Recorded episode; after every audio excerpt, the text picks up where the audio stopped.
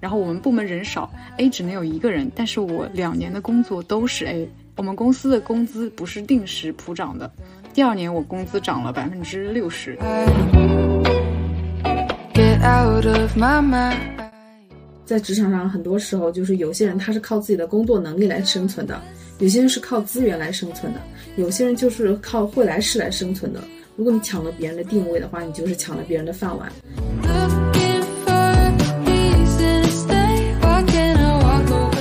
对面是一个公司的老板，他直接就跟我说：“李军，今天晚上我就要你陪我喝酒，你喝不喝？”在很多领导的一个世界观里面，就是没有年轻女下属的酒局，就像没有茅台的一个商务酒局一样，是乏味的。他们就非常渴望看到女性那种羞涩、崇拜，或者是全神贯注的目光，嗯，就像一剂春药，让咦中年的男子就是焕发了生机跟活力。With my head 'cause I wait for you, maybe. 就公司招了你，那就是公司认为你可以胜任这个岗位。如果你工作的很艰难，说明公司招人的能力不行，才导致你没有做自己匹配的适合的岗位。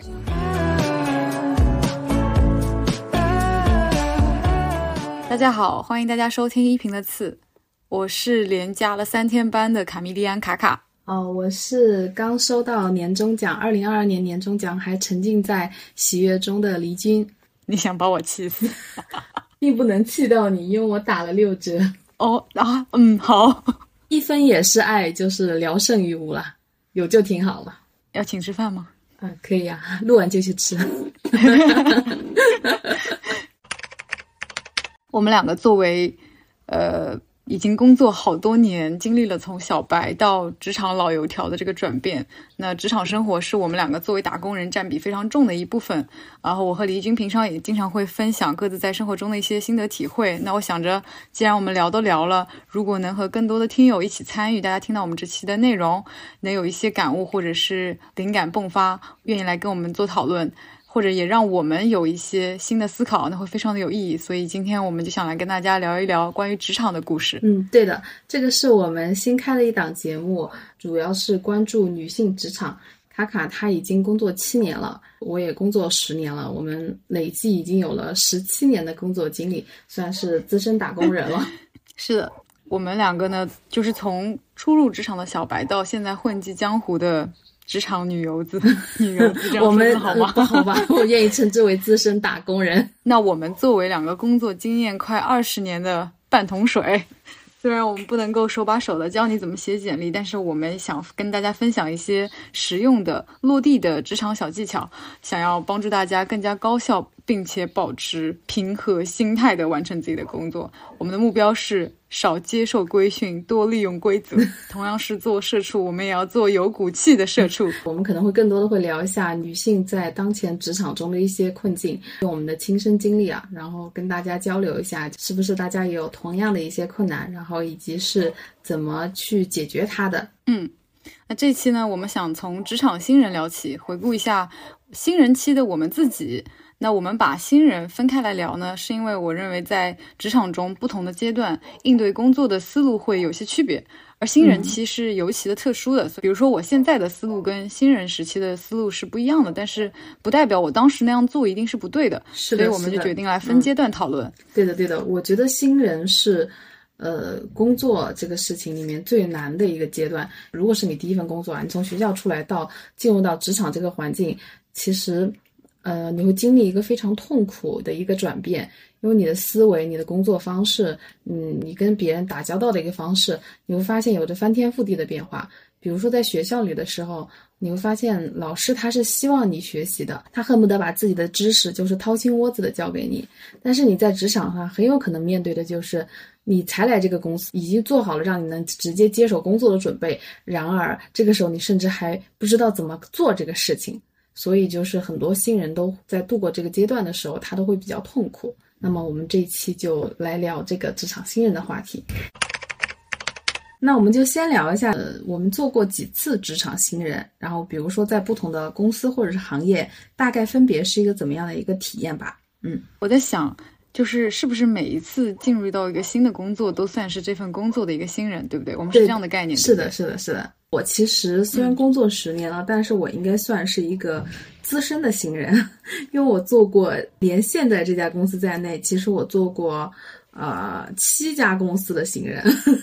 天哪！天呐，打工打的时间太长了。我是一二年毕业的，一二年毕业的时候我就提前，我们是六月份毕业嘛，我就提前去公司实习了。然后实习了两个月之后，我就发现这个公司跟我想象中完全不一样，我就火速的撕毁了三方协议，就离职了，然后开始找工作。然后那个时候还就是刚好六月份嘛，六月份所有的广大的大学生毕业的时候，其实我是失业的一个状态，这就是真正的毕业奇即失业。哎，我很好奇，啊当时是因为你发觉了一些什么样的苗头，让你觉得这公司不对劲，然后你就跑了，甚至要撕毁第三方协议这样哎，对，你会不会觉得我很勇敢？因为作为一个刚就是找到工作的大学生，我马上就走了，只有两个月。对啊，而且你一定是嗅到了一个非常明显的苗头，你发现这件事情很不对，所以那个苗头到底是什么？哦，好的，呃，这个我没有准备，但我可以展开一下，就是 这么重要的问题，你竟然不准备？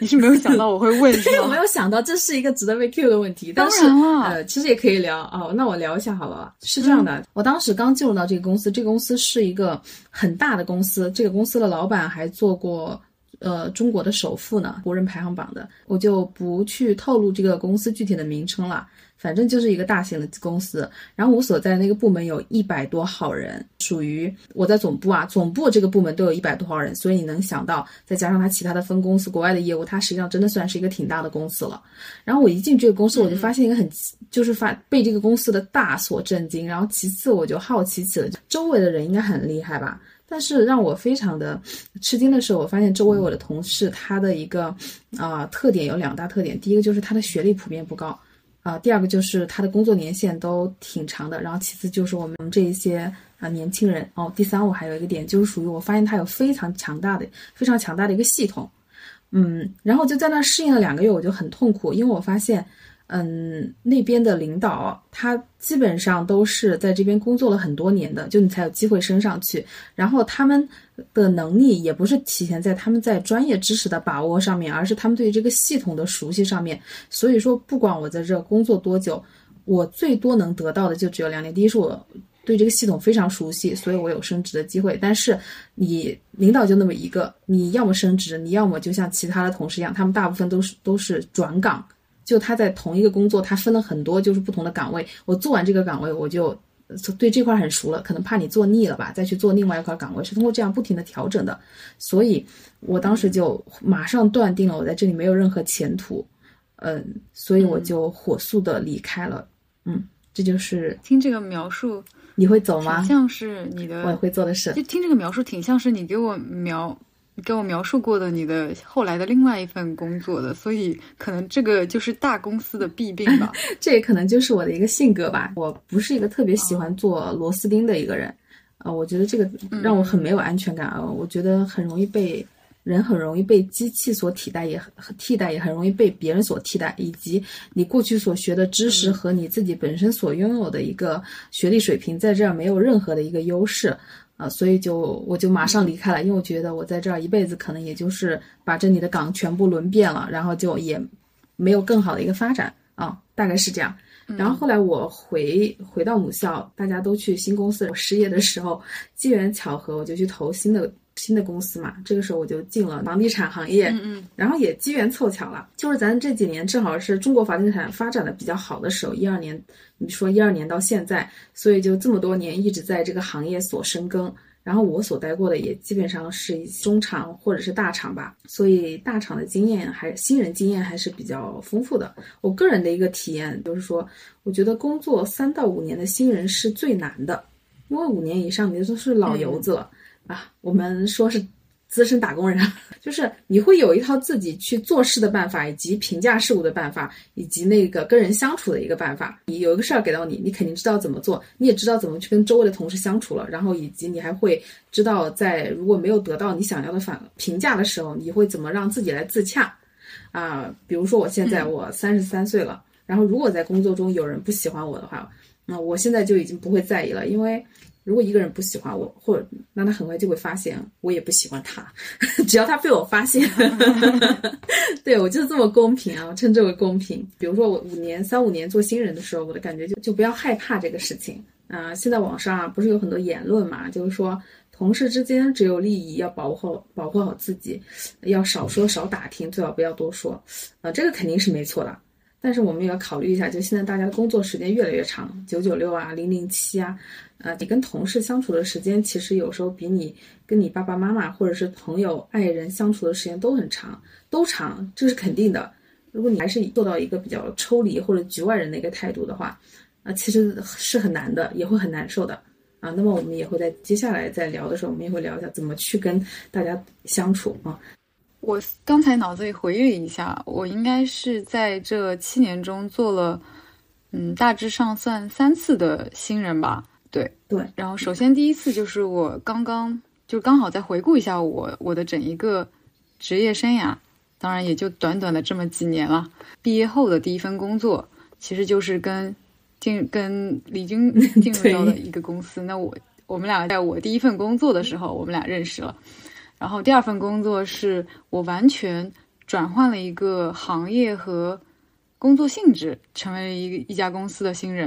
然后第三次就是我现在这家公司。那这次成为这个新人呢，跟之前的性质也有点区别，可能是我以一个更加，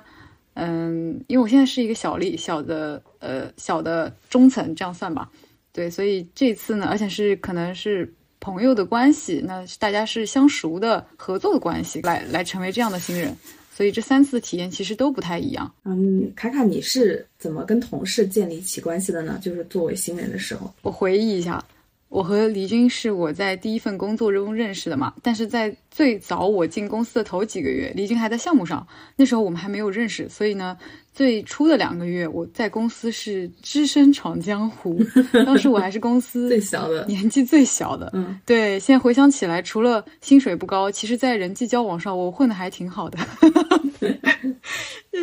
我跟所有的部门的，不管是老前辈还是年轻人，关系都还不错，而且还交到了像李军这样就是可以走进生活的朋友，所以我觉得我是有有有一些成就的在这方面。是的，是的，是的，而且就是更实际一点的好处啊，就是像我们这样的职能部门，不管不像是那种销售类型的，是根据具体的数字金额来评判业绩的这种部门嘛。年终奖是由总经理根据个人的绩效表现评分 A、B、C 等级，A 的系数最高，就能够获得自己的花红基础的更多的奖金。那这样就体现出来领导对你满意的这个切实利益了嘛。然后我们部门人少，A 只能有一个人，但是我两年的工作都是 A。我们公司的工资不是定时普涨的。第二年我工资涨了百分之六十，当然也不排除是因为我一开始工资太低了，所以涨了也就还好了。不，一定是因为你工作优秀。那当然也是啦，那这也同时也是证明说，在公司讨人喜欢是可以得到实际好处的嘛，是对吧，？是的，就是现在回想起来，我是自己复盘了一些觉得自己做的还不错的地方，想跟大家分享。有些可能是无意的，有些可能是刻意的。嗯、最开始的时候的破冰，我的思路是，我是要先做最先释放善意的人。嗯，我属于第一天上班，在我们楼层上，当然我们楼层都是我们公司相关的人，碰到的每一个同事，不管我可能都不知道是谁啊，可能是大领导，也可能都不是我们公司的，只要迎面碰到了，我就看着对方的眼睛说声早，你也不用继续尬聊，你就喊一声就好了，没有什么感情，全是技巧。就这个技巧是我在留学的时候练成的，就是因为欧洲人他们看到别人不管认不认识，眼神眼神遇到了就会点头微笑一下 say hi 嘛。那甚至我是我是一开始也不太适应，但是人家跟你打招呼，我要是不回的话就更加不好意思，所以一来二去同学之间就熟了。就后来，所以就慢慢的习惯了。对于你的同事来说，其实也是一样的。面对一张善意的面孔，跟自己主动打招呼，尤其还有眼神注视，他跑都跑不掉。这种时候，对方可能有两种反应：第一种也是大多数的情况，嗯，对方大方的接受了你的好意，并且也回应你，接着对你留下了最起码友善的印象。打招呼次数多了，后来就会慢慢的自然的发展出对话。那另外一种就是小概率发生，有可能对方没有给你热情的回应，但是也许对方是一个比你还社恐的人，所以我就没有那么在意没有得到回应的这件事情。就这样说起来，我好像是个社牛。哎，这么说到这个话题啊，其实，嗯嗯呃，我我其实跟你的就是在打招呼这个事情上是一样的，但是我可能会就你是社牛啊，但是我可能会偏强势一点。嗯、我会注意到，就是首先你要抓着对方说你好你好，呃，我也会，首先我也会见到人，我就一定会打招呼。我会发现有些人你打招呼，他是可以装作没有看到你的。我在跟有一些朋友在交流的时候，其实他们也遇到过这些问题。你跟人家打招呼，不管人家是平级的，或者是其他部门的上级，或者怎么样，有些人他就是会不理你。他们就会觉得非常的生气，然后干脆下次就不理他了。但是我我是这么做的，就是你不理我，那我就一定要坚持打招呼，每天继续坚持，直到你理我为止。打招呼这件事情，可能是我们在这种社会经验经经验里面来看，呃，是一件需要我们做的分内的事情。嗯比如说，就是我可能把理解为那种像长辈的那种关系了，但是我感觉就是我们，比如说我们做出了我们应该做的在这个事情平面上可能应要做的事情，压力给到对对方，他回不回是他的那是他的事情。对，哎，对对对，我很赞同你这一点。你可以无视我，但是我一定会尽到我的一个跟你打招呼的一个义务，这是属于我有素质。至于你有没有素质，我就不在意了。嗯，而且本身这件事情就是大家可以把它想做是一件技巧，就是只要有技巧就够了，不需要投入感情。对对对对对，学会抽离，这个时候是可以抽离的。对，抽离。然后呢，除了打招呼之外，还有就是有一个小的我的心得吧。一有活动，公司一有任何的活动，就是我展示自己的舞台。我注意到，我有注意到。对，虽然我不是刻意的，但是我是属于不会藏着掖着自己的才能那种。比如说有新人培训啊、团建啊这种活动，一般是在户外嘛，整体的氛围相比在公司的话，肯定是休闲放松一些。那虽然有有的公司的那种团建活动可能真的很傻逼啊，但这种时候也是最适合搞社交的时候了。这是可以说的吗？嗯，可以说，就是这种这种活动本来就是为了让同事们社交用的嘛，对不对？所以要好好的利用。就比如说我，我是会很会设计啊，会画画对齐，还会徒手用记号笔来模仿毛笔写字体的。多才多艺我。在第一个公司，这个公司，对对，我在这个公司工作了两年多，算上新人培训，我可能有做过三次的队长。就因为一开始我展现出来我会画画，大家会推举你成为队长。一开始可能我会觉得不好意思，但是你很难拒绝。那想着那行吧，那让我当就当呗，当得好就是我厉害，当不好就是我年纪小没经验，先厚着脸皮上。哎，这个心态真好。对，有一次，有一个我们有一个英国同事来中国一起团建嘛，大家觉得我是英国留学回来，就派我去给他当翻译交流，其实也还就算了，但是同声传译哪有那么容易啊？当时我是虽然觉得很犯难，但是我想我不能怂啊，我不能露怯呀、所以我就假装很平静的去翻译了。然后台上教练说什么“团结一心，齐心协力，众志成城，人多力量大”，就是这种、嗯、意思差不多的成语。然后他说四句，我就翻译一句。大家其实英文也都挺好的，他们明显发现我在敷衍了，但是没有关系啊。谁要是想跟他英语深入的交流，谁就自己去跟他交流嘛，别找我，别来烦我。而且当时我运气还挺好的，就几次都带着队伍拿了比赛的冠冠军，而且刚好我们队伍里还有高管领导。就所以就自然会对我这个队长留下很深还不错的印象，觉得我是一个很有活力也很机灵的一个小姑娘。但是我是怎么知道八竿子打不着的领导对我印象好的呢？是我记得当时我离职交接的那段时间，正好碰上当月的生日会，所有的同事都会参加。在生日会的时候，这个领导特地跟大家说我要走了，还当众祝福我，希望我以后发展的更好。我们平常在生呃工作中其实是没有任何的交集的，甚至都没有微信，我到现在都没有啊。但我本来想着离职这种事情，默默的就走了。但是当时被领导喊到的时候，我是毫无准备。虽然我不太喜欢当众发言，但是我还是觉得非常感动。就总结一下，我的核心就是脸皮要厚，有机会就要先伸手抓。就你是一个新人，容错率是非常高的。如果你做得好，那就是你牛逼，你厉害。那如果做得不好，做错了，那就应该选择原谅你自己。你的领导也应该原谅你，因为包容你、带领你是他的责任，是他的工作。感觉到我们的同事或者是高管对你确实是一个这样的评价，所以你的感觉是没错的，因为它是事实。好耶！嗯，回到跟你刚刚提到这个话题啊，其实我跟你的感受是完全相反的。我注意到你刚刚那个技巧，就是说你要学会表现，你要勇于去那个去表达自己，因为你是新人，有容错率嘛，你也会经常去参加各种活动啊，然后会非常积极的去担当队长。但是在我这边的一个工作环境里面的话，我就说我这六份的工作经验啊，其实我一般不会这么做。我会去非常会去察言观色，就比如说这个部门里面，在我是新人的时候，我首先是会忍一下，我会看一下这个部门里面有没有特别喜欢表现啊，我是说活跃的一这样的一个一份子，如果有的话，那这个机会肯定是他的，我不会往前去走一步。但是如果没有的话，这个时候又看我的师傅，如果我的师傅他是一个，就我的直属领导，他是一个需要我去。表现或者怎么样的人，那么我就会去。如果我的师傅不是的，他本身也是一种不喜欢多事，就是甚至害怕因为我的过于活跃导致这个目光引到他这边的话，那我就会就是止步不前。这是我的一个新人的一个经验啊。跟你这个是完全相反了。天哪，你这是高阶玩法吧？高阶玩哪里哪里像个新人啊？我新人的时候完全就懵的，哪我真的顾不上想这么多，也也来不及去看人家的脸色，包括他们让我当，我想到那当就当吧，还能咋地呢？哦，但是真的，你这个你没有想到，其实是有用的，只是。只是说，就是我觉得可能对于像我这样的新人来说，难度有点高。这个可能是要等到我工作了大概两年之后，我才能体会到的一些一些精神。是的，因为其实我我是会注意到的，就是新人确实是有新人光环优势的。比如说，在一个公司有三种人犯错是可以被原谅的：第一种就是你是年轻人，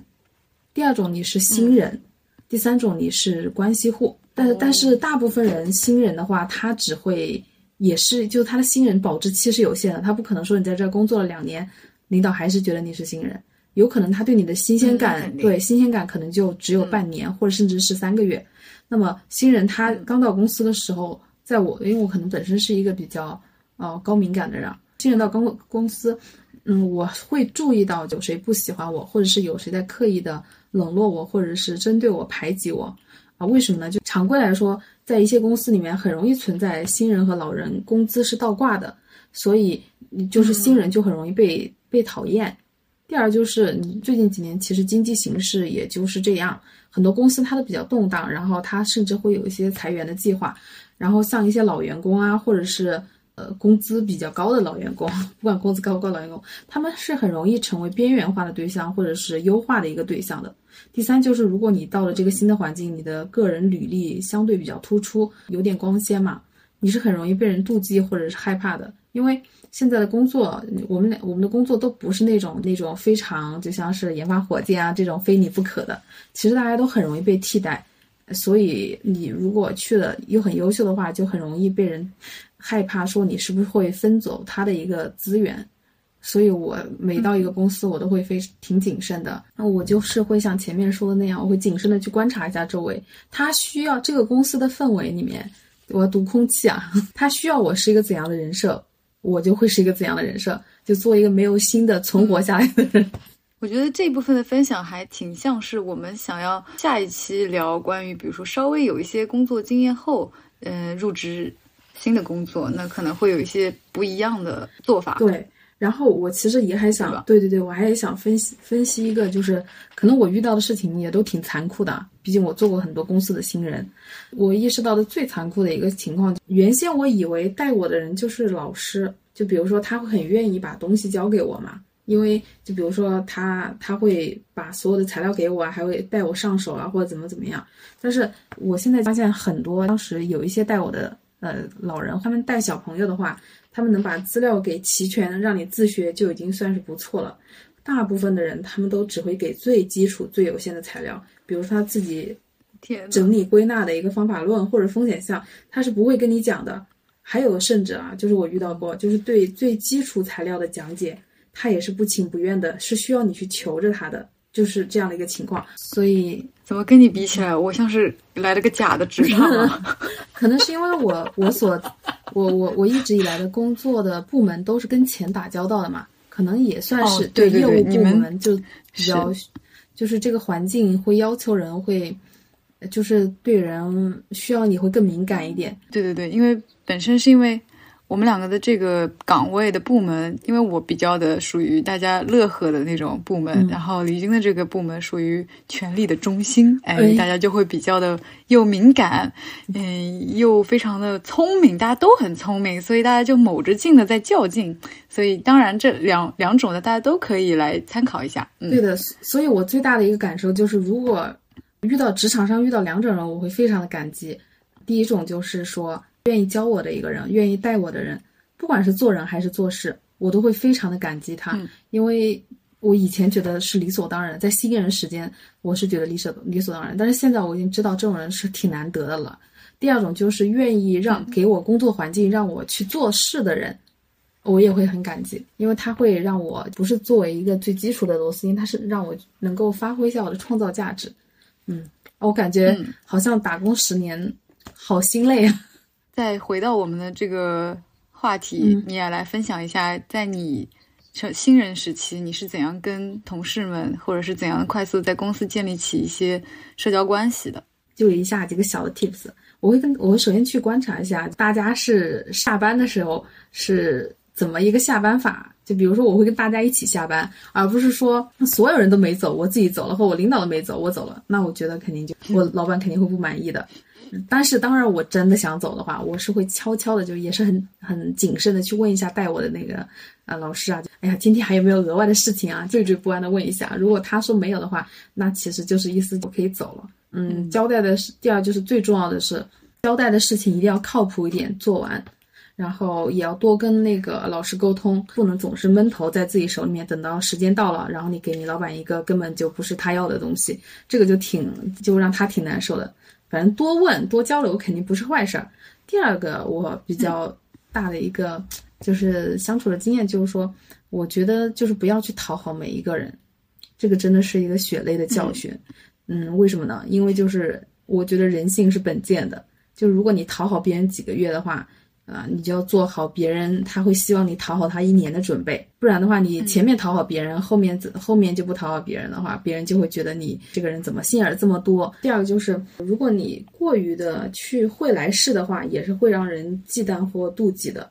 嗯，你你说实话，你是真的不知道身边的人是怎么看你的。在职场上，很多时候就是有些人他是靠自己的工作能力来生存的，有些人是靠资源来生存的，有些人就是靠会来事来生存的。如果你抢了别人的定位的话，你就是抢了别人的饭碗，然后你又是新人，所以你就很容易被针对。我也我遇到过这样，我吃过这个亏啊。然后再就是你也不要尽量去踩一些红线吧，比如说是密薪制，你如果跟别人当众讨论起薪酬的话，那肯定就会被别人在背后告很大一个状，公司就会觉得你很不靠谱了。这个是另外一个朋友他遇到，他真的很傻，被老板警告了。然后再就是也不要跟同事再生气，也不要发生公然的一个冲突，因为我觉得可能我对职场也是一个比较悲观的态度吧。我觉得这边不是一个出了一件什么事情，别人用道德来去做一个正确与否的判断，他们最他们做判断其实是建立在，哎，你们两个人的一个就是在公老板是什么样的一个情况。然后你这个人是一个什么，就是是一个怎么样的情况的基础上，才高捧低，或者是就是这种情况很常见啊，所以不要指望别人会为你的那个出头，不大会的。然后再就是，我反正很多人都是，大多数人都是冷漠的，当然我觉得这个也挺正常的，因为，哎，可能我已经对人性没有那么高的期待了吧。然后还有很多公司它都有一个三百六十度的一个转正的考评，你在转正的时候会让周围所有人对你评价。啊、如果你跟人家吵过架的话，你不要以为你是正确的，别人就会给一个公正的判断，别人会觉得你这个人好像是很不稳定的，你能跟别人吵就能跟他吵，嗯情绪化的，你生气了，对对对对对，所以就是呃，他们相反就会害怕，因为因为你相当于打破了一个大家都要这样和谐共处的一个潜规则，所以他们可能会不会对你有很高的一个评价，大概就是这样吧。哎呀，听完我觉得我好像说的都是一些非常负面的经验，好像我以前在这十年的工作经验里面，我确实以上说的这些情况我都遇到，基本上都遇到过。天哪，都是你的亲身经对，历。绝对都百分之百的是我的亲身经历。啊我感觉就是我，我们我们俩的这个职场经验对比下来，就好像是我买我买了一个普通卡带，你买了 DLC，你知道吗？是的，大师模式是的，你相当于就买了普通的模式，然后我现在在大师模式里面打怪，然后那个打怪的话，它你不一次性把它打死的话，它那个血条还会回来。哎呀，我的天呐！但是但是我想最后说一点啊，就是因为我有这么多的一个工作的一个可能负面的经历啊，就才让我觉得两件事情是很宝贵的。第一个就是那个，呃，在这种环境里面，你要保持一个就本真的一个自我是很难得的。就是你是一个怎么样的人，你又没被他们影响，这个是很重要的。我觉得我目前还是在坚持自我。第二个这样的一个工作经历里面。呃，遇到一个好的朋友，谁能是你下班之后能约出来一起吃饭、聊天、八卦一下的朋友？这个就是非常重要、的难能可贵的。哎，你有没有注意到我在夸你？哎 哎，我懂了，这个我。然后，如果能因此你能遇到一个好的感情，也挺好的。你也知道我在说谁？Q 你自己，对，我在 Q 我自己。好的，好的，是的。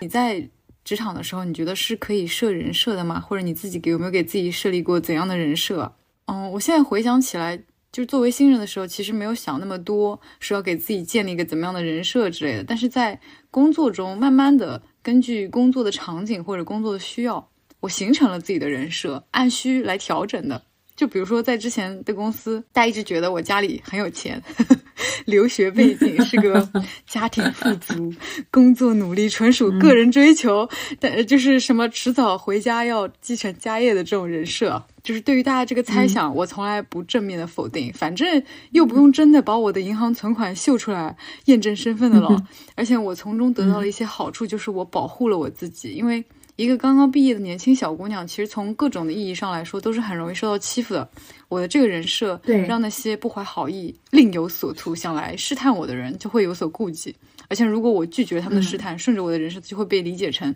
果然我背后一定有点什么，腰杆子才这么硬。但实际上，我啥也不是。希望他们不要听到这期播客，这个要不要剪掉？我觉得他们一定会听到。哦，不不不，不用，没关系，我不让他们听到。哦，反正就我认为人设反正是可以立的啦，就因为谁也不是裸奔来上班的嘛，大家都戴上了自己的面具。新人当然也可以根据自己的工作看情景的需求来给自己建立人设。就我之前有一个客户是物业的主管，大家可以想象，就是这个岗位属于在。公司中涉及到花钱的岗位，会有很多双眼睛盯着的岗位。有一次，我跟他在他单位里边食堂吃饭，食堂是可以自己选菜的嘛。坐下来我就发现，诶，他怎么盘子里全是素菜？我就顺嘴问了一句，我说：“这个叉叉师傅，你怎么不吃肉啊？”然后我感觉他有点尴尬，就含含糊糊的回了我一句，因为我跟他有一些私交嘛，所以我知道他不是素食主义者。然后我突然之间福至心灵，我脑子一亮，电光火石之间，我反应过来，这是他的人设，就他的人设是一个素食主义者。他的人设是吃吃吃素的，对，因为大多数的人对于素食者的印象都是没有偏向、没有私欲，然后六根清净、清心寡欲，对，清心寡欲。就当我意识到这一点的时候，我真的。我震撼了好久，我重新对职场有了新的认知，还可以这样？对，就当然这是一个高阶的玩法。你让我中午不吃肉，我真的是不行了，我也不行。就 大家可以大胆的给自己设立人设，就有可能有一些朋友会认为这是在撒谎或者是骗人，心里会有一些道德上的负担。但是我们在职场建立人设的目的是为了更高效的打工，或者说是保护自己，或者减少一些不必要的麻烦。而我也只是在大家试探我家里条件好不好的时候。就是没有硬要翻出我的银行存款说，你看我其实很穷啊，对吧？嗯，教育背景是真的，工作能力是真的，我的气质高贵也是真的，对，都是我只是没有戳破他们的想象而已。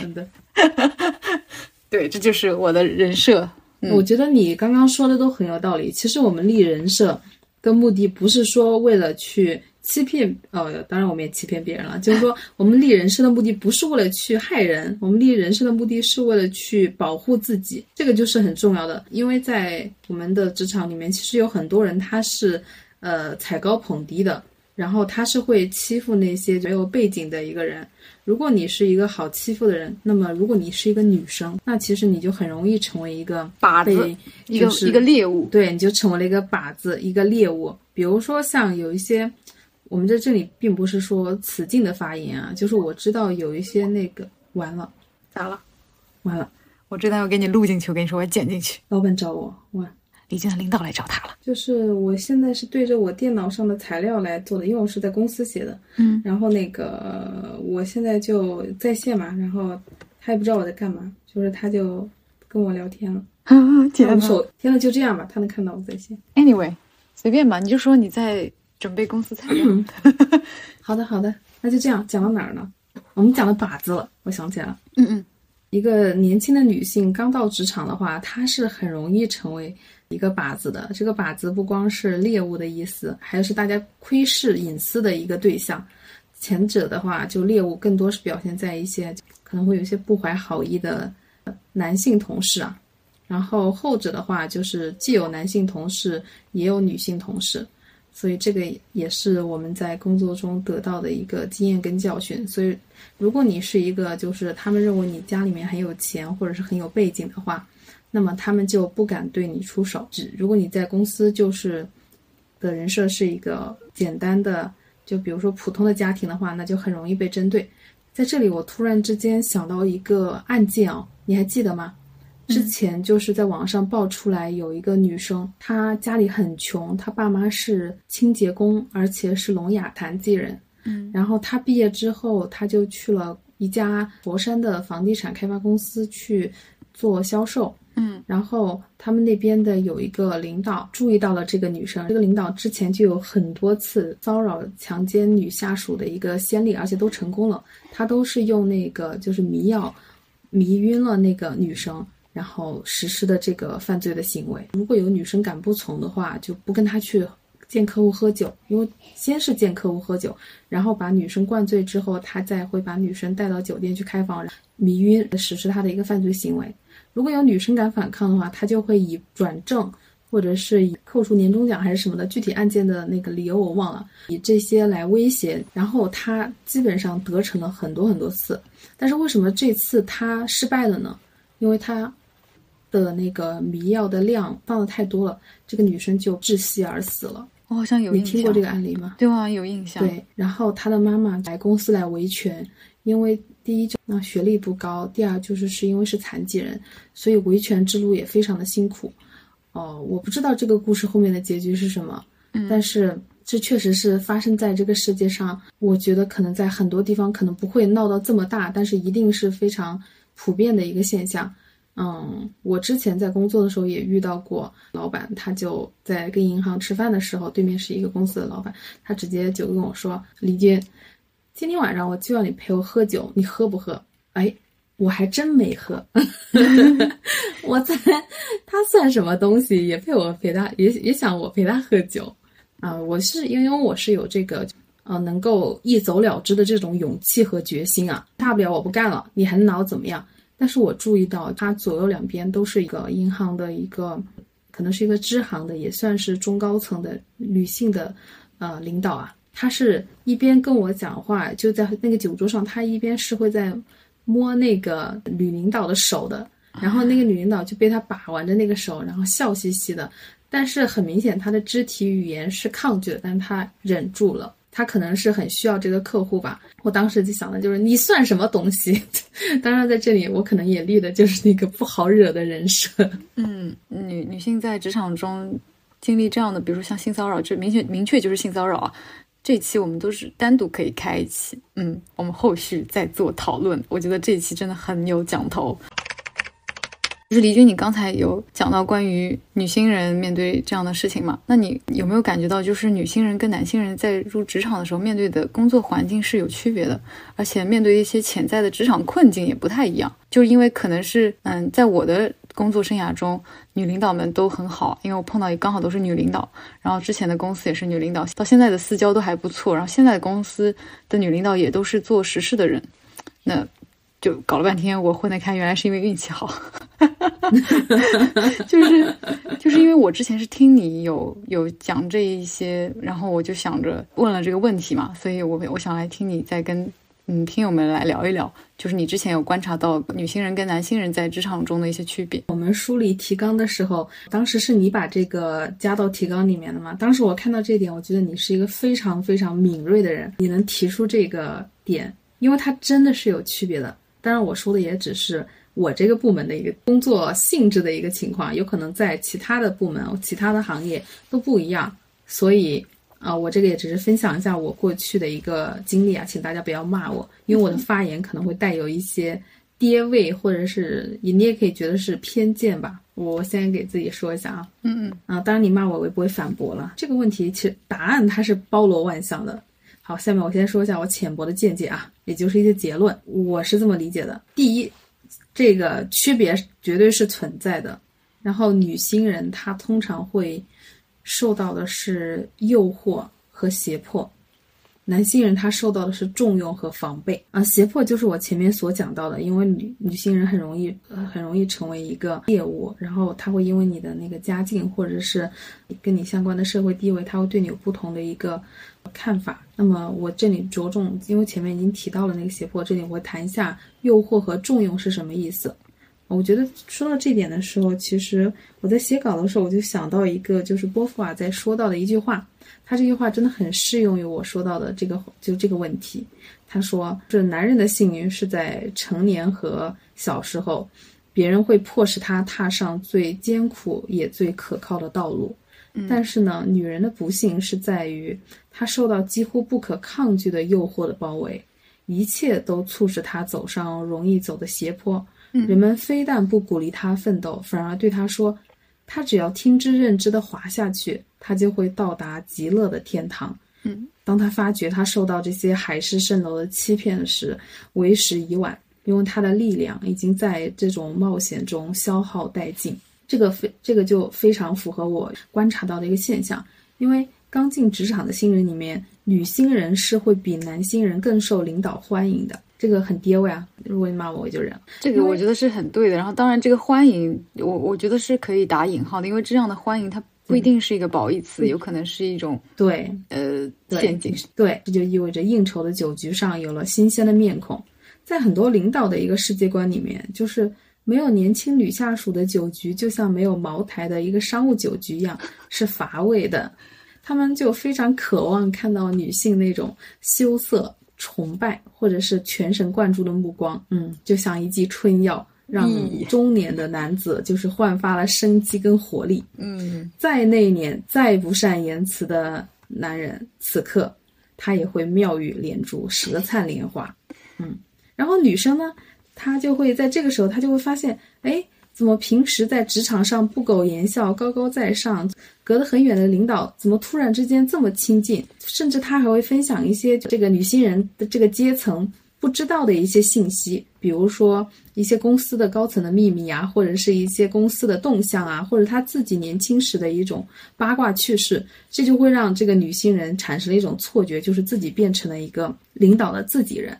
那么如果在酒局上，这个女新人又非常上道的话，好，那这个领导是这样，就是领导一般都是这么用人啊，就是他会根据你的特色来用人。所以如果你很上道的话，这就意味着以后的酒局他都可以带你去，然后他就可能把你定位一个定位为一个就是比较偏综合的，然后可以承担商务酒局的一个角色，他就不会让你去承担更累的一些活儿，比如说他不会让你去项目，他会让你在总做一些轻松综合的项目。时间久的话，这个女新人可能就，呃，她就会发现自己哎，在公司好像已经挺，就是挺厉害了。我好像也已经度过了最难的时期，比如说我已经知道了公司大部分领导年轻时的一个趣事，公司最新的一个风向风向和动态。但是呢，她也会同时的发现，男新人在这段时间已经开始独立的做项目了。嗯，男新人的话，他一般都不会就是留在总部做一些综合的岗位，在高级餐厅的包厢的酒桌上，嗯，或者是跟别人在喝酒。不是的，他们一般都是在哎项目上，或者是在比如说在四十度的高温下等客户回来，或者在工地上走两个小时去看项目。他们可能也不一定清楚公司的最新八卦，他们也不知道领导年轻时的趣事。他们工作起来吃相是难看而凶狠的，他们需要花费很多的力气。嗯，然后他们同时也会受到那个职场的老员工，特别是男性员工更大的一个敌意，因为升职和加薪的竞争来源于这些男性新人，而不是女性新人。嗯，但是他们走的这条路往往都是对的，这就是波伏尔说的那个最艰难但是最可靠的那个路。你读的这一段也是我重重的划了荧光笔的这一段。这个我我其实，在你说到这个话题，我当时就马上联联想起我自己过去十年看到的一些、听到的一些事情嘛。嗯，我觉得这个这段话真的是太契合女性人跟男性人的话题。嗯，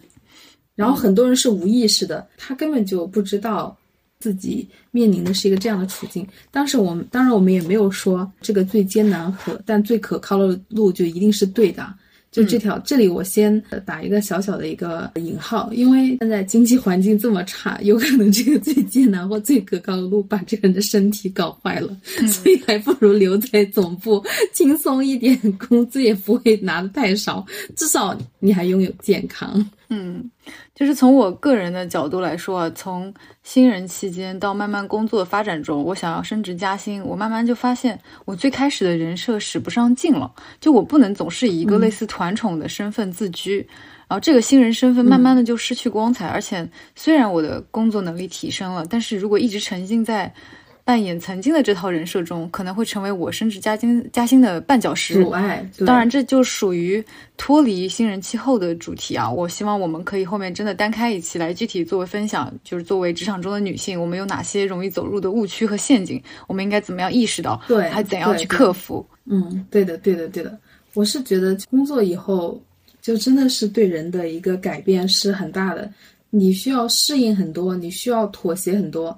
然后你也需要认清很多或者失去很多。那么其实你很容易就走到一个误区里面。当然，我们也没有说哪条路一定都是对的，我们只是说，在你当下的环境里面，给大家一些小小的建议和我们的一些体验，供你来发现你自己是不是走在一条可靠的道路上。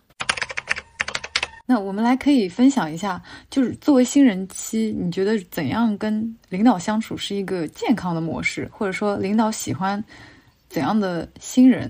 就是从专业能力上，就我可以先分享，因为我自己手上也带小朋友嘛，在目前的阶段，对于这个问题，我是从我自己做了别人的 leader 之后，我才有了一些具体的感悟。除了工作能力之外啊，因为工作能力肯定不用说嘛，就谁不喜欢业务扎实的职场人呢，对吧？就从工作方式上，我认为就像刚才黎军说的，嗯，及时的汇报沟通，作为新人来说是非常重要的。就这个时期，对于新人和他的上级来说，都是处于磨合期。我之前碰到过一个男下属啊，我就是问他，我说你懂了吗？他说啊，我懂了，我懂了，懂了，懂了，懂，理解，理解，理解。然后做事的时候就埋头做事，一声不吭的。等时间到了，做出来的东西跟你要的东西完全就不搭边的。你试图跟他再解释一遍，说的时候他又表现出哦哦哦哦，我懂了，我懂了，我懂，嗯，好好好。然后你以为他这下应该真的懂了吧？结果又不行，最后时间也来不及了，东西都是我自己全部重做的。如果说新人对自己的工作内容不明确啊，提出了疑问，其实是只有好处没有坏处的。就他对他自己来说，他可以获得更多的信息，方便开展工作，对吧？但而且对于他的上级来说，嗯，其实分配和布置任务都是需要思考的，需要根据项目的时间，还要了解他可能各自大家擅长的领域来做合理的分配。所以，如果你对你的任务不明确，不知道，很有可能是你的领导他自己也没想清楚。而如果对方他是一个还不错的领导，在你的这个追问下，在你的提问下，他是会进一步思考的，然后直到他想清楚这件事情，后面的工作，你的工作，他的工作都会更加的顺利。对我说的就是我自己，就 就但是如果你提问之后，对方还是没有能够表达明白，你就该反思一下，是不是你领导的管理能力和沟通能力不行。我觉得你说的这个其实挺真的是挺值得参考的啊、我发现我跟很多人聊天的时候，他们会，哎，觉得，呃，领导好自好像领导也不是很懂。那么他其实没有注意到一点，就其实领导他有你不不具备的一个信息差，所以有时候在你看来不可思议的事情，在他看来啊、那是理所当然的。所以多沟通真的是挺好的。嗯就是要多去汇报，多去沟通吧。对对，就是我是因为做了现在这样的小 leader 之后啊，我才体会到，就做 leader 是也是需要学习的，并不是说自己的专业能力到一定的水平就可以做一个好的 leader，一个好的呃领导人其实应该是让自己的新人下属明明确的知道自己该做什么以及怎么样做。所以如果新人刚刚入职大家可以换一种心态自信一点。就公司招了你那就是公司认为你可以胜任这个岗位。如果你工作的很艰难说明公司招人的能力不行才导致你没有做自己匹配的适合的岗位。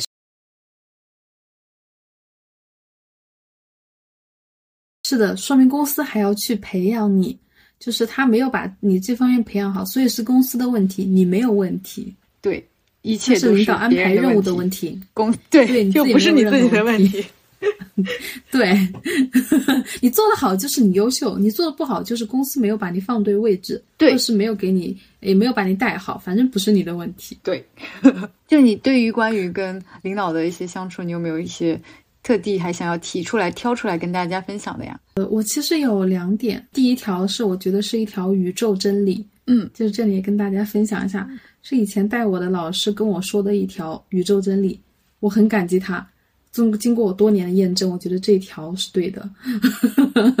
就是快说呀，好着急。呃第一条就是，不管你的领导是再大大咧咧，哎，再看起来好像是豪爽、江湖义气，或者平时跟你工作大家喝酒或怎么样的时候是，呃，亲如兄弟啊，亲如姐妹，或者是他就是你的朋友，坐上去的都改变不了这个真理，就是所有的领导一定都是高敏感性格的人，你可以称之为小心眼，所以领导就是领导。就这么，就是这就是一条宇宙真理。这就是一个边界感要卡好，是吗？就是大家表面上其实可能是好像嗯称兄道弟，实际上他的心里是有一杆秤，他的心里是还是划清这个界限的。但是如果你不小心越过去了，也许吃亏的就是自己。是的，他是一定会在意的。所以一旦你们两个之间有这样的一个汇报关系，那么你还想在这儿继续干下去，那么他就是领导，就要把他当领导看。边界感，不管你跟他工作了十年、二十年，这个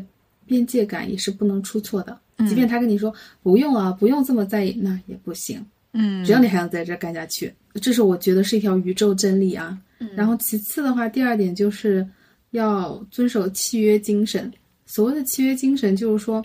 公司给你开了多少钱，就如果你想在这公司学到更多的东西，你可以干更多的活，但是你也犯不着把命给搭进去。所以说，有时候有一些活儿给到你，你确实干不了，那你就该推还是得推。就如果推不掉的话，你大不了就换一份工作好了。没有必要去把自己的剩剩余价值无限完全的榨干，是没有什么必要啊。我突然之间想到，就是其实，因为现在我们作为工作有一些年限的老人了，我们知道怎样用一些小的技巧去简化自己的工作，或者说推掉自己的工作。但是新人不太会，我们要不要再单独的聊一聊？就是下一期的时候单独聊一聊，教怎样教大家去，嗯，柔和的、高效的、有效的，就是把不不属于自己的工作，或者说甩给自己的锅给它推掉。可以啊，其实因为像我们做的这个女性职场栏目，哦，像今天做的这个职场新人只是很小的一部分。如果大家听众朋友对这个话题比较感兴趣的话，我们可以做很多很多期。还可以给我们留言哦，告诉我们你们想要听什么样类型的，想要解决具体怎么样的问题。我希望我们给到的建议是根据大家非常具体的提问来做回应的，这样子能够非常的有实操性。我们不是飘在空中，非常泛泛的在说，而是真的给到一些非常具体的方向去操作。嗯，我们希望切实的想想跟大家交朋友，然后也想跟大家分享一下我们过去踩过的坑，最起码如果不能解决的问题，但是至少会让你知道，到了这个阶段，哎，这个地方有个坑，我得跳过去，而不是一头栽进去。我也很希望，就是有工作什么二三十年的来给我们一些指点一下迷津。其实我们肯定也会有自己工作中的一些迷惑的地方、解决不了的地方。对，我希望大家都可以来探讨。我们来聊一个稍微嗯愉快一点的话题。你觉得职场里面需要交朋友吗？职场里面能够交到真的朋友吗？呃我觉得职场里面是可以交到朋友的，但是我一般尽量不跟两个人、两种人交朋友。第一种就会直接和自己有利益冲突的人，就比如说第二种就是跟我的老板有直接利益冲突的人。当然，第二种可以私交了，但是表面上就尽量不要暴露关系了。我觉得这个也很好理解，就是如果你跟自己有直接利益冲突的人交朋友，那你们两个人就会经常受到利益的一个考验，就你们两个人的感情，什么感情都是很难被考验的。如果是你，如果你硬要这样交朋友的话，其实两个人都会很受伤。我觉得尽量不要吧。职场里面不一定需要一定交到朋友，但也不排除可以交到真的朋友。比如说我和黎军，就我们两个是在工作中认识的，我们是不同部门的同事，因为缘分坐在了隔壁，后来成为了朋友。对我对黎军当时的一个印象就是一个工作认真，但隐约感觉他可能跟我是同一种类型，就是表面上是一个 我也是，成熟。，表面上是一个成熟的那种主流的成年人，但实际上是压抑着天性，就是自己也知道自己是在扮演着职场人的这种样子，就是我当时是这种感觉。对对，那哎，我你也是跟你说，现在我扮演的更好了，啊我扮演的更好啊，了。那你更出色了。在新的公司已经没有人能发现了。那岂不是这样子？你在公新的公司肯定交不到朋友啊，因为你没有给到人家一点点信号啊。就像你要给我一点信号，我才能发现你跟我一样，对不对？嗯，我会努力的。但是比较好的一点就是现在我已经有好朋友了。嗯，其次，我就讲一下我我是怎么样发现大家就是成熟的外表之下的那一个自己人的信息，我是怎么 get 到的。当时我二零一六年的时候，我不是坐在你后面嘛，嗯，然后当时你穿着是一个黑底小碎花的羽绒服，不知道你还记不记得你这件衣服？哦，我记得那是我妈给我买的，类似童装。这童装。我现在都很都还记得，因为我觉得那个是就是挺美好的一个画面啊。就是有一天早晨，我买了一个虎皮卷，然后我问你要不要吃，你就回了我一句话，就是你说我吃过了，你怎么不早点说？然后我当时一听，天哪，这个人好正常，这个女孩子一定可以跟我交朋友，我一定要跟她交朋友。就是这个好正常，你是怎么理解？很自来熟吗？这就是社牛的厉害吗？因为我也会这么跟人家讲话，然后你也会这么跟我讲话。我觉得就是两个年年，但是我比你年长啊，但是我觉得这是两个心比较年轻的人，大家就会自然而然就会这么聊天啊，要相处就这么相处。因为当时我所在的部门其实都是五湖四海汇聚的各地精英，嗯，然后他们都比较，就你也知道比较冷漠、比较客气、比较疏离。嗯其实我刚去的时候，大多数人都不怎么跟我讲话的。嗯，然后即便讲话都非常的商务和简短，就是没有任何生活化的语言，就不会有吃了吗这种观点，他们只会说只会说哦，材料在那里，没了。就你能感觉到他们就不想在你身上浪费任何的时间嘛。嗯，所以当时听到你这么讲的时候，我就能感觉到我们之间产生了一些就是生活化情感的一个连接，然后果然后面我们两个就成了很好的朋友。嗯你还记得就当时呃我们两个之间不是就隔三公里嘛？嗯，然后那个就是一点五公里的地方有一个广场，里面还有一个秋千，旁边是一全家嘛，对吧？然后我记得印象最深的就是我们那个时候就甚至能做到，我有一次出差回来，下飞机洗完澡十点了，第二天我们还要上班，然后我们俩还约出来见面，别在在那里间一点五公里的地方，那个地方对，然后在那边大聊天，以及动不动就在那条路上走很远，然后有讲不完的话。嗯，哎，反正对我来说，你是一个非常温暖、珍贵，然后又善良、又独立、又聪明、又好看，哇什么优点都有。嗯，那发自真心哦，发自真心。好的，好的，好的感谢感恩的心。其实我对你是有这样子的感觉，就是我当时觉得，因为当时是我第一份工作嘛，当然也可能是因为第一份工作就交到了这么好的朋友，奠定了我之后的一个工作的基调，就是我可能买不了 DLC 模式。我是在 DLC 模式里面遇到的那个卡卡，所以这个就更加的难能珍贵。嗯而且其实我觉得我们还挺幸运的是，刚好因为也是一个比较实际的原因，是我们两个确实没有呃利益上的一个接触或者冲突。我们两个部门啊，包括部门也是不同的，而且再加上我又是一个嗯刚刚入职的助理，比较嗯低的一个些工作岗位，所以其实对于任何人，我都是没有任何威胁。这也可能就是为什么我能够一开始混得还不错的一个原因吧。嗯，其实这点在一个在我们当时的环境里面是比较重要的。其实我当时也算是，虽然我工作已经有几年，但是其实我也是新人。但是我能感觉到大家都不愿意跟你有一个在初期啊，当然到后面大家不是都处的挺好了嘛，嗯，但在初期真的有很长一段时间，大家都不愿意跟你产生任何连接。嗯，我本身又是一个比较话痨、喜欢跟大家分享生活的人，其实那个真的是我还挺难受的。就是你没有一个出口，没有人跟你说话，是吗？呃，大家跟我讲话都是讲的那种非常商务简短的一个语言，嗯就是不会涉及到任何，比如说甚至说，哎，这个咖啡挺好喝的，连这种话都没有。你有遇到过一些对你不好的人吗？职场剧里面的那些，就比如说讨厌的人啊，这种你有遇到过吗？嗯，我有在我工作五年后遇到过这样的人，在新人阶段其实还真的碰到的比较少，可能也是因为我这个人比较迟钝。如果真的有人不喜欢我，他应该是表现的非常明显了。但凡人家只要不，嗯，拿着我的名字直接直呼我的名字，然后来骂我的话，我都当做这个不是说给我听的，就是我就是这么个人。对，我工作十年，六份工作，我遇到我就只遇到过一次职场霸凌，我称之为霸凌啊，嗯嗯被人抱团欺负。作为新人的时候，这是我从业十年以来最恶心的一个人。就那个时候可能也是新人啊，然后他就不知道为什么莫名其妙就不喜欢我。当时这个大姐她是一个老员工吧，然后我是新人，然后她在工作上就莫名其妙的，就是各种各种的来针对我，呃，做了很多很多恶心的事情。比如说有个很小很小的事情，十分钟就能做完，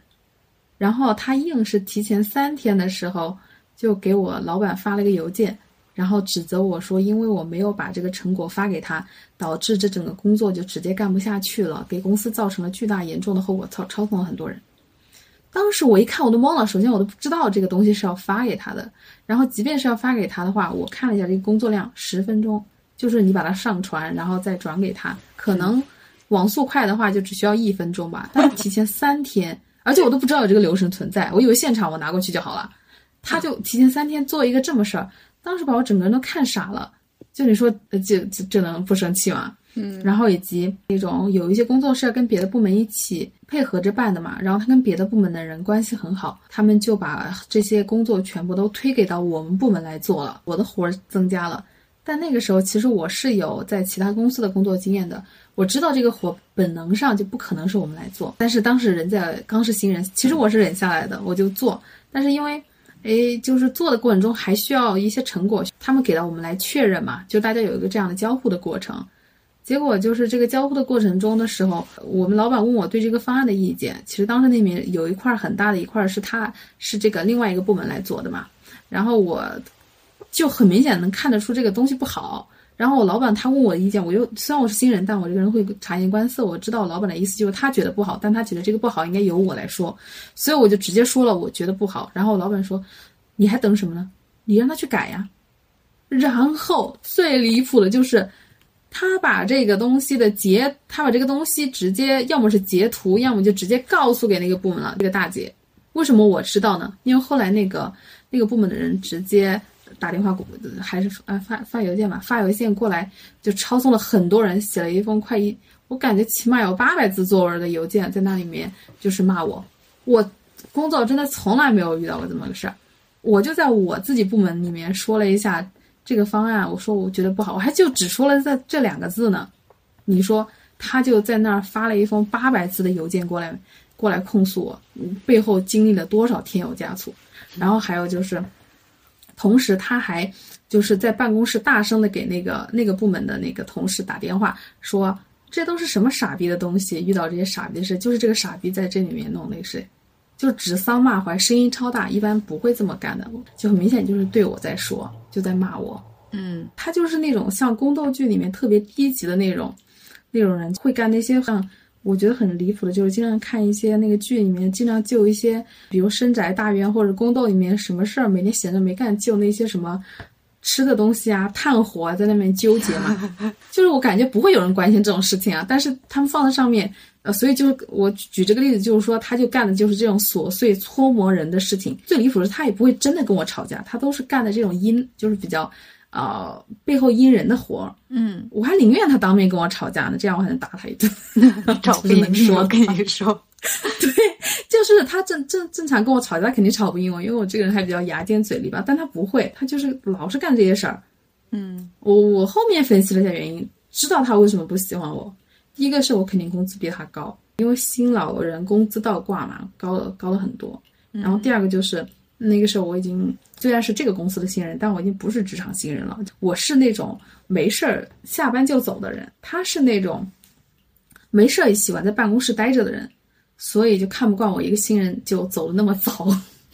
然后第三就是，我觉得可能是因为他之前也有试探过我的话，我就马上很快的就去固守我的一个领地。他也欺负过别人，我会帮别人去出头讲两句话。嗯啊、我那个时候其实是个新人，但我已经会去帮别人出个头讲了一句话，所以他就很讨厌我。大概综合起来吧，然后、呃可能就是我比他有钱一点点，就就他在我这儿找不到那种优越感。主要还是工资比他高，但是好在你现在已经离开了这个公司了。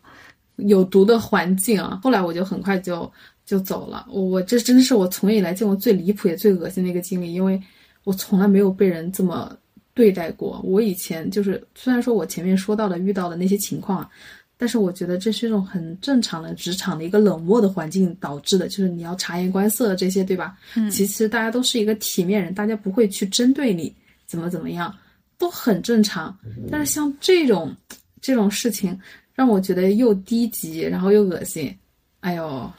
真的是，我我记得当时你在跟我分享在那家公司的一些遭遇的时候呢，当时你其实因为你性格也比较好强嘛，你是想着，嗯，那我咬牙我得把你给打败了。那后来你是怎么样